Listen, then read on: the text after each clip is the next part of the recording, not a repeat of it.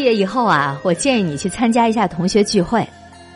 参加同学聚会不是让你去跟别人攀比人生成就，也不是要让你去利用同学的资源帮自己干什么事儿，而是让你看一看人生决胜千里的东西究竟是什么，输掉人生长跑的东西它又是什么。我想跟大家分享一下不焦虑的一个私家法宝，就是参加中学同学会。我最近呢还蛮热衷参加老同学聚会的，在聚会中我可以非常有兴致的观察这些跟我同一个起点的人，二十年前我们一起排名次的人，这二十多年来在时代洪流当中被优胜劣汰的人，究竟在今天取得了什么样的成就？是什么让他们终生受益？又是什么让他们停滞不前？是什么让他们走到了今天的模样？我想。先跟各位讲一讲我的一些过得比较好的同学的命运，归纳一些所谓的规律，然后呢，再讲一讲为数极少的那些过得不太好的同学的命运，再归纳一些所谓的规律。我想，我们切切实实走过的人生上半场，一定会给你一些启发的。先来谈谈那些大多数过得挺好的同学吧，我可以给你讲讲我一些同学的人生梗概。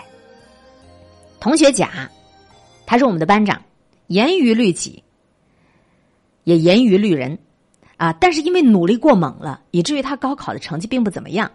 后来上了一个普通之极的大学，据说他挺不服气的，考上了某一类大学的研究生。二十多年都没有任何信息，我再次知道他是因为网上疯传一篇人物文章，是某一个估值千亿美元公司的大高管。仔细核对之后，发现那位高管居然是我的同学甲。再说同学乙，他在中学时代呢不疾不徐，但大家都知道他成绩不错。他并没有读一个很好的大学，但是他也不太着急。大学毕业之后，因为失恋了，为了打发时间，他去读了一个会计证。后来发现培训教室隔壁有一个留学培训机构，于是他就化失恋的悲痛为学习英语的动力。他后来没有出国，但是他在一家世界五百强做到了财务总监。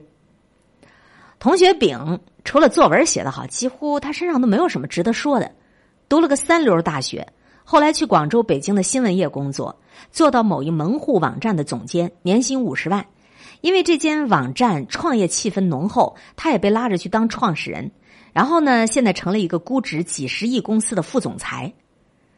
同学丁啊，连续十二年都当过班长。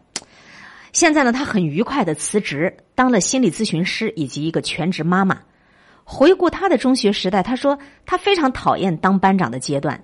他说觉得自己压力那会儿好大呀，一定要做的怎么样怎么样。然后我高考都没有发挥好，跟我当班长压力大是有很大的关系的。同学 A 每天都看武侠小说，自己呢还亲自写武侠小说，高考前都管不住自己。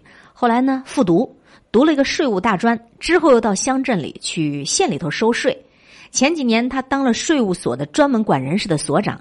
他跟我说要辞去所长职务，因为不能做业务，人生无趣。结果前几个星期我听说他因为太要求上进，居然当上了税务局的副局长。还有同学 B 是我们的中队长，一向高考很认真，然后高考成绩特别好。现在是重庆法院一名刚正不阿、伸张正义的法官。他从十岁我认识他，到他现在四十二岁，三十年时间，你什么时候见他，他都是那么纯真严肃。估计这一辈子他都会这样让我等敬畏、严肃下去了。同学 C 很擅长应试教育，多年前就知道用思维导图来复习功课。心理素质好，高考发挥的也好，上了南方的二幺幺大学，后来当了记者，又当了出版社的编辑。因为要把书卖的好一点，研究读者心理，于是就写了一个公众号，叫“童书妈妈三川玲据说呢，他变成了我们班现在名气最大的人。不用说，你们知道那个就是我。再说一个同学，同学申，当时最大的乐趣是每周穿新衣服回来给我们惊艳。嫌晚自习太热，借口出去上厕所，然后就跑到江边去吹风。这个同学的高考成绩可以用糟糕来形容。但是他在二十五岁那年，居然在网上认识了一个丈夫，要去美国陪读。后来呢，居然得了我们班唯一的常春藤大学的博士学位。还居然的是，因为要帮一个售楼部的小伙子冲业绩，他同意了把一套房子的全款化作几套房子的首付，这样这个卖房子的小伙子等于多卖了几套房子。于是，在二零零三年，北京二环以内，他一口气买了八套房子。目前，这位朋友除了做英美文学研究之外，就是在海外筹款，然后回来帮助中国乡村的孩子。还有两位同学，在成都读的大学。但是都选择了回我们当时的县城去生活。他们一个在保险业，一个在房地产。因为办事稳妥，内心单纯，而且他们不打麻将，一直都是老板最信任的管理人员。当然了，他们都在江边有自己又大又美丽的房子。尤其让人惊奇的是，他们比其他的同学都老得慢。你别看他们就生活在小县城，现在看起来还跟中学时代的模样差不多。而且他们俩还很会打扮，看上去非常像那个《瑞丽》杂志上面走下来的清清雅雅的东方少妇。你看我讲了这么多同学，都是他们的人生梗概。哎，我说的这些人生的梗概，全部都真实可信啊！而且它发生的人群，他就是我当年在重庆一个县城里的中学毕业生们。目前就是这个样子。你说我的这些同学里面，其实也没有诞生世界范围内称得上杰出的人物，这其实也是一些普通人在这个时代的主流命运。你会发现哦，好像我这些同学们活得都挺不错的啊。这些同学大部分是我初中的同班同学，人群范围在五十名左右。这些初中同学如此这般的人生境况，是占一半以上。甭管是国外的、国内的、大城市的，还是依然在小县城呢，我觉得都过得还算可以，你说是吧？从这些人身上，我可以总结出以下几个规律：第一个规律，人生并非是环环相扣，敲门砖呢，这玩意儿也并不是非常的可靠。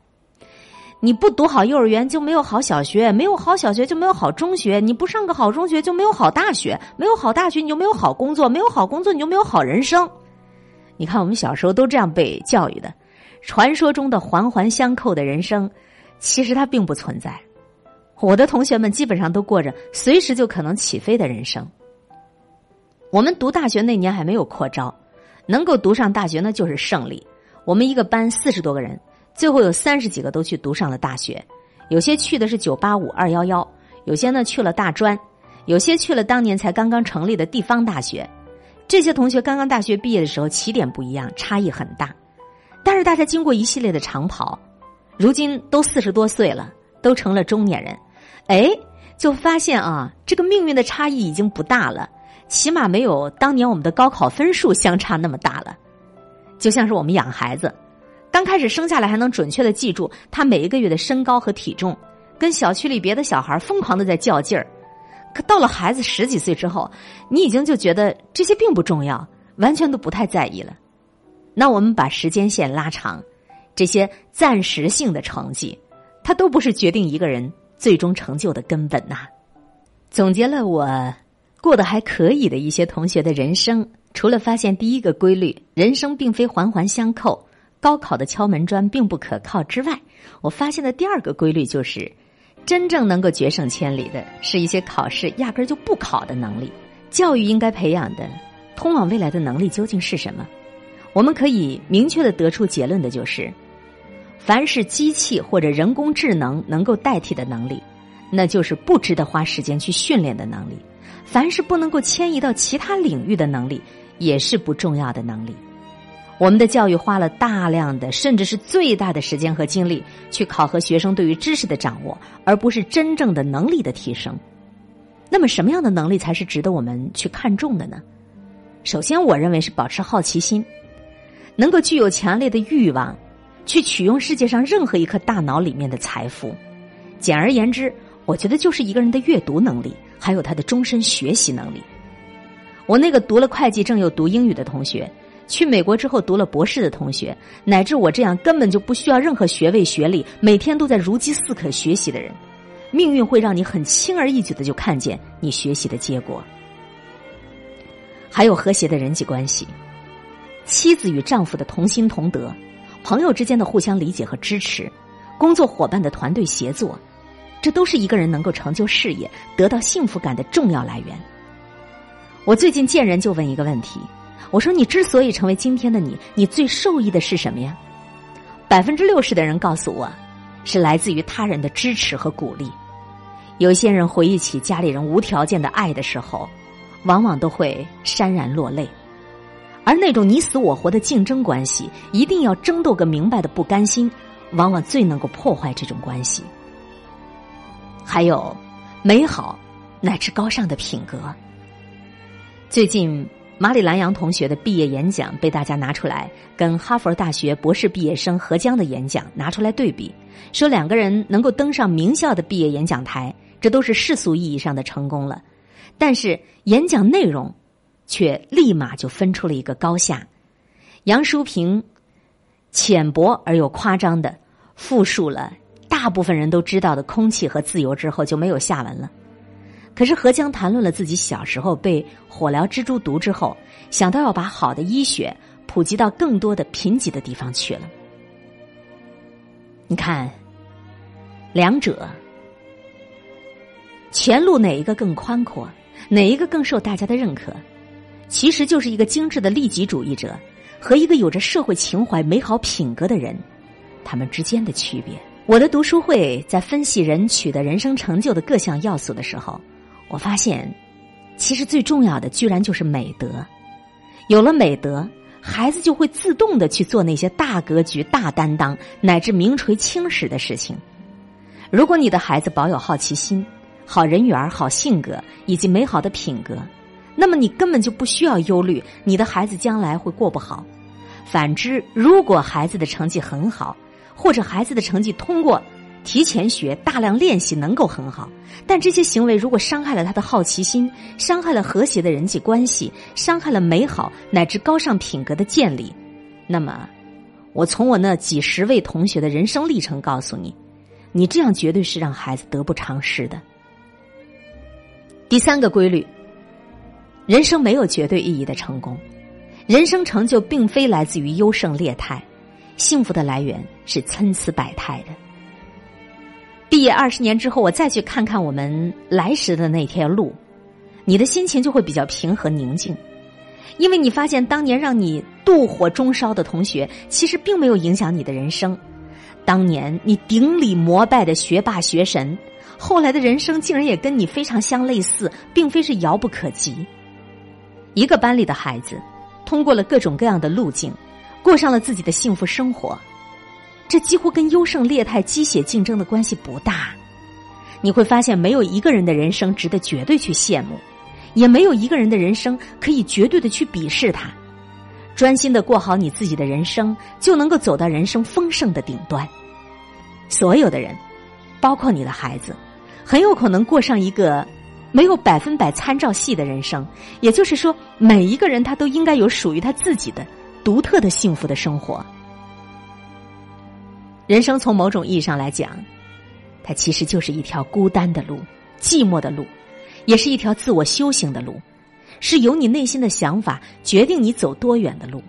那些在人生路上超越别人的人，不是因为他多么想要超越你，而是因为他决定去那个最远的地方。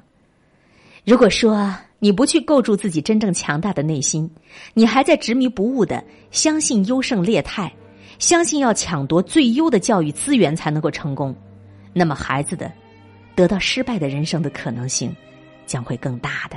谈完了许许多多绝大多数过得很不错的这个同学的人生梗概之后，我们当然也要了解一下那些过得不好的同学，他们究竟是在遵循着什么样的规律呢？再谈谈那些极少数的。过得不好的同学，我的同学里面，当然不是所有人过得都很好。二十年之后，还有一些获得了全班范围广泛同情、广泛唏嘘的同学。当然，这样的同学数量很少，都集中在几类人群里。因为涉及隐私，我就不再像讲述同学 A、同学 B 这样的一个个的去详述他们的人生梗概，而是直接去谈规律。这个规律你不容忽视，那就是亲密积极的家庭关系，就是对孩子最好的教育投入。我的同学里面有一类过得特别不好，那就是原生家庭遭遇了重大变故的，父母的夫妻关系特别恶劣的孩子。孩子回到家就有父母关心，有父母喜爱，这在我们眼中是天经地义的事情，其实，在不少家庭是很难的做到的。父母夫妻不好好在一起过，也不好好分手的家庭，对孩子的伤害是非常大。孩子成年之后，就会把这样的相处模式带到新的家庭当中去，甚至选择不结婚、不成立家庭。有一些对男人抱有深深不信任感的单亲妈妈。会霸占女儿的生活空间，会永远的去考验自己的女婿，这样的家庭在隐忍、爆发、鸡飞狗跳当中循环。不要说有什么飞黄腾达的事业，就连过上幸福平均线以下的生活都很难。所以，比购买学区房、想办法让孩子接受课外培训班更加要紧的事情。是你能不能好好经营你自己的家庭，经营好你自己跟伴侣的关系，经营好你自己跟孩子之间的亲密关系。夫妻同心，其利断金，这话你真的要信。我见过太多同心同德的夫妻，白手起家，过上令人羡慕的丰盛日子。所以，亲密积极的家庭关系，才是你对孩子最好的教育投入。最后一个规律。如果不按自己真实意愿生活的人，他的人生沉没成本也非常高。你要相信啊，我同学里面真的有长得美若天仙的姑娘，而且呢，她也早早的就嫁入豪门，看上去也是过了锦衣玉食的生活。可你能想到十五年之后，这个姑娘会选择离婚，几乎是净身出户，带着女儿跟自己曾经深爱的中学同学组合成家庭吗？如果她从一开始就跟真爱在一起。十五年共同经营事业家庭，能差到哪儿去啊？经常有人说，最怕老房子起火，但是最容易起火的就是老房子，沉没成本最大的，也是推翻以前所有的努力。所以，凡是不按自己的真实意愿选择工作的，后来都过得抱怨，过得消极；凡是没有按自己的真实意愿走入婚姻的，他的婚姻多半就像个坟墓。有时候，我们关于效率、关于性价比那些方面的心思。耗费的努力，基本上抵不过一句闪烁着向往光芒的“我愿意”，千金难买我愿意啊！我们经常忽略了很重要的一条，就是生命的价值在于你的选择。在不同的年龄，人都会对不同的领域有自己选择的欲望，从穿衣吃饭到阅读、游戏，到交朋友、社交，最后当然是学业、工作、配偶这个全部自主的选择了。但是很多时候，我们的选择从小就被父母啊、老师啊、学校啊、单位领导啊、社会舆论等等，被他们给绑架了。更可怕的就是，很多人一直都没有自我选择的意识，从此就陷入了迷茫之中，再也找不到自己了。什么是人生最宝贵的呀？以铜为鉴，可以正衣冠；以人为鉴，可以明得失；以史为鉴，可以知兴衰。参加完中学的同学聚会。实际上就是在读一部最近发生的历史，你身边的、你看见的、你眼睁睁看见的历史。那对于你，该去如何设计自己孩子的未来，如何的去规划你的今天？我相信你的同学聚会，都是你最鲜活，也是最具有借鉴意义的一段历史。决胜千里以及美好的人生，它究竟靠什么？历史。我们所要学习到的历史啊，它不是真正的去翻阅啊世界的历史、中国的历史，其实就是我们身边的人、你的同学的历史，这就已经是非常受用的了。在我的刚刚过去的那一部有五十个人书写的人生历史里面，我发现了，就是在信奉高考是人生幸福的独木桥的时代，我们到达幸福的路径也是各种各样的。现在城里的孩子，几乎人人都能读大学，人人都能去互联网上书本里去取用智慧，甚至很容易去到其他国家学习，到达幸福的路径会比我们上一代人更加的多样化。我们也发现，使我们到达幸福人生的，是对于生活的热望，是强烈的好奇心，是高尚的品格。那么，我们就要不计一切代价的去保护他。当然，我们也发现会导致我们跟孩子不幸的，就是我们糟糕的人际关系，是被绑架的个人意愿。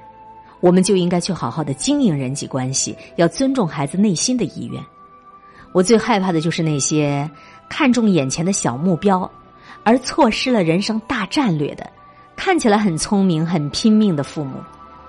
高晓松在他的一个访谈当中这么说：“说人生的下半场，敌人只剩下我自己。”我盘点了一下我们的成长的二十年，我发现人生的上半场，敌人也只有自己。能够决胜千里的，永远是一个人他内心的力量，跟外界的那个看起来激烈喧嚣的世界是毫无关系的。我之所以写这篇文章，是为了劝大家不必焦虑。虽然我发现劝人不焦虑是世界上最难的事情，可是我想请你想象一下，我们都是在等人生的公交车，焦虑就是你肩上沉甸甸的行李，你把焦虑扛在肩膀上。哪一辆公交车也都不会因为你肩膀上扛着那么多的行李就来得快一点。你把焦虑放在地上，甚至你把这个扔掉，公交车也不会因此就来得慢一点。你要相信，一切都是最好的安排。